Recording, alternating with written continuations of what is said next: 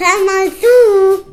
Vor ein paar Jahren hat der Begriff des Angrillens unseren Wortschatz erobert.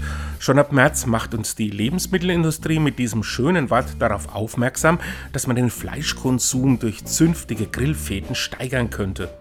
Seitdem steigt auch der Druck auf gestandene Männer, mit dicken Jacken um den Grill zu stehen und zu hoffen, dass das Bier nicht einfriert.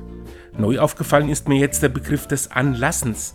Damit ist ein Event gemeint, bei dem sich Motorradfahrer treffen, um gemeinsam in die Freiluftsaison zu starten.